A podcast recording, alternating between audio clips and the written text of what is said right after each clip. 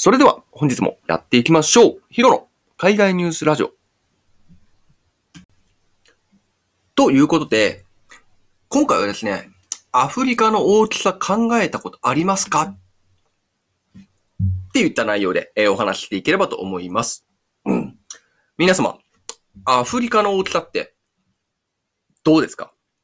今までうん考えたことありますでしょうか？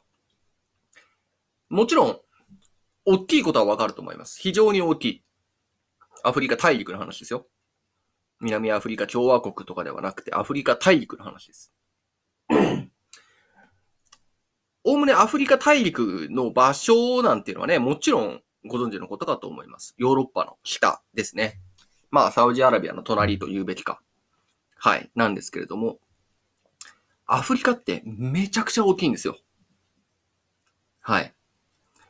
時々ですね、あの、今日本企業もアフリカビジネスなんつって、えー拠点をね、1個2個置く企業なんかもね、増えてきていますけれども、数年前からね、えーアフリカ、例えば南アフリカ共和国に、えー拠点を設けるとか、ナイジェリアに拠点を設ける、ケニアに拠点を設けるとか、アフリカビジネスつって、そうやってね、えー拠点を置いて、えアフリカについて調査を始める企業って、えどんどんどんどん増えているんですけれども、それこそ、中国の投資？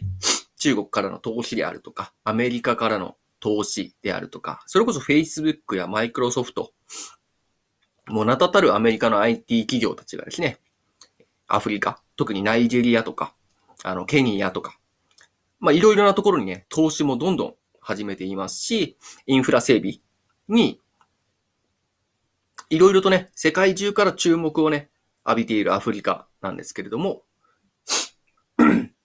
それこそ昨年かな？一昨年かな？超加速経済アフリカなんていう本もね、一時期話題になったほどではあるんですけれども、そんなアフリカなんですけれども、もう一回言います。非常に大きいんです。はい。ゆっくりいきます。まずですね、東西。えー右から左ですね。東西は、えー 400km あります。で、今度は南北。上下ですね。これが 8000km あります。いや、非常に大きいですね。でもねですね、まあ、これだけだと、この数字だけだと、まあ、いまいちピンとこないですよね。はい。いまいちピンとこなくて、ああ、大きいんだ、ぐらいだと思うんですけれども、これがですね、えー世界地図、別の場所で表すとですね、とんでもない大きさになります。というのも、例えば、南北の8000キロに関しては、東京からドバイまでが、えー7935キロらしいんですよ。東京からシアトルまでが7687キロらしいんですよ。なので、アフリカの南北っていうのは、東京からシアトルの距離より長いんですね。はい。ちょっと大きさがつかめてきましたかね。東京からシアトルまで飛行機、まあもちろんね、いろいろな、えー、遠回りとかするかもしれないですけれども、飛行機で行くと、だいたい8時間ぐらいはかかりますよね。少なくとも8時間かかる。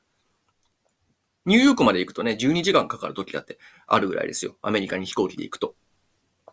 なんですけれども、それに匹敵するほどアフリカっていうのは、えー南北とても大きい。もう一回言います。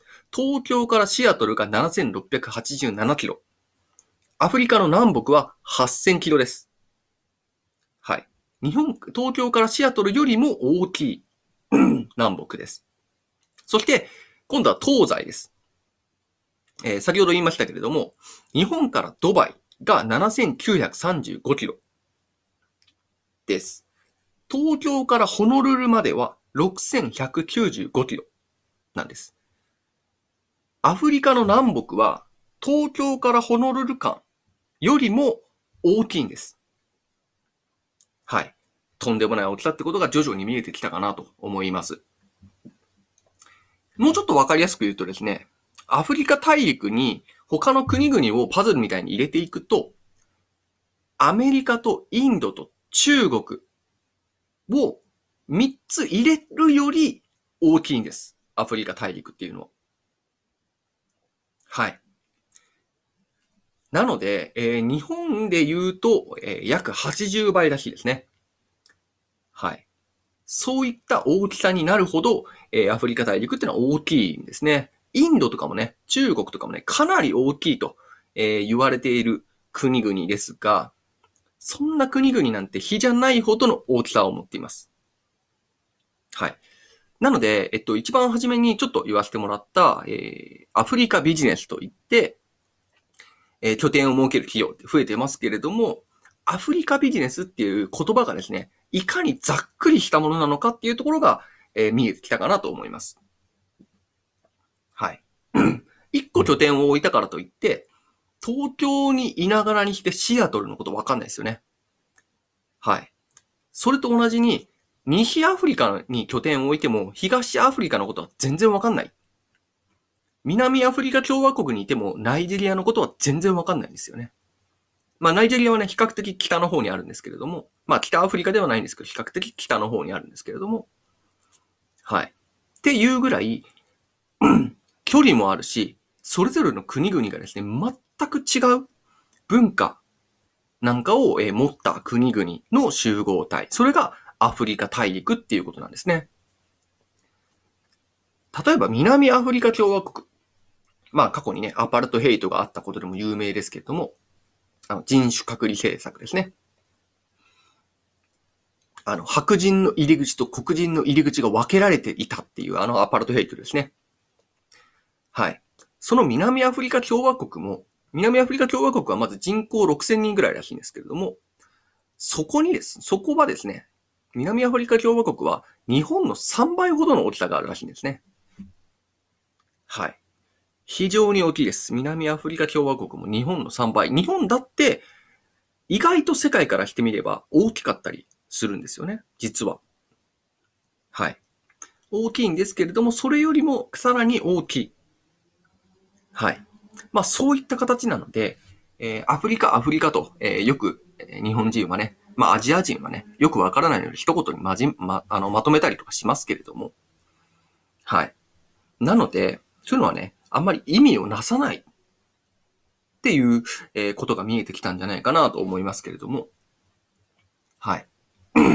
なので、それこそ、人が住んでるエリアっていうのは、まあ、そんなに広いので、まあ、3分の1程度のエリアにしか人は住んでいないようなんですね。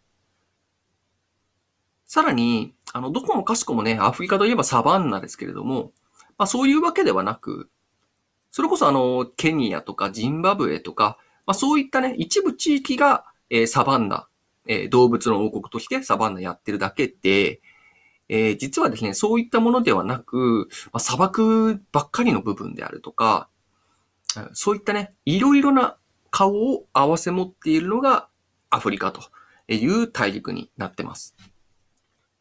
はい。あの、僕自身ですね、こんだけ、え、アフリカについて熱く語ってますが、アフリカには行ったことはありません。ぜひ行きたいとは思っているんですけれども、興味を持ち始めたのがコロナ後だったので、ちょっと行けてないんですけれども、あの、ナイジェリアとかね、あの、イーナイラがどうなっているのかとかも知りたいですし、ケニアとかね、普通に野生動物とかも見てみたいですし、はい。南アフリカの希望法とかも行ってみたいですし、まあ、ジンバブエがね、あの、今、ハイパーインフレーションが明けてからね、まあしばらく経ちますけれども、まあその後どうなっているのかも気になりますし。うん。マダガスカル島で、まあ東アフリカの方にあるんですけれども、マダガスカル島ってイギリスぐらいの大きさがあるらしいんですが、そのマダガスカルもね、やっぱりね、そういう野生動物とかもね、興味深いですよね。そういった意味でね、なんかいろいろと言ってみたいところがあるんで、なんかどういう文化の違いとかがあるのかなと、えいうところ、非常に興味深いので、ちょっとね、えっと、このチャンネルでもですね、アフリカ、まあ何度か今お話すでにさせてもらってる回もいっぱいあるんですけれども、よりね、深く、えー、それぞれの国々のね、特徴なんかもね、えこれから記事どんどん読んでいってお話ししていければと思っております。はい。えー、本日はここまでとなります。お聞きいただきましてありがとうございました。この番組ではですね、えー、皆様のご意見、ご感想であるとか、あなたの気になる海外ニュースなんかを随時募集しております。メールアドレスはですね、え kt033564.gmail.com、kt033564.gmail.com まで、どしどしご連絡いただけますと幸いでございます。それでは、良い一日を。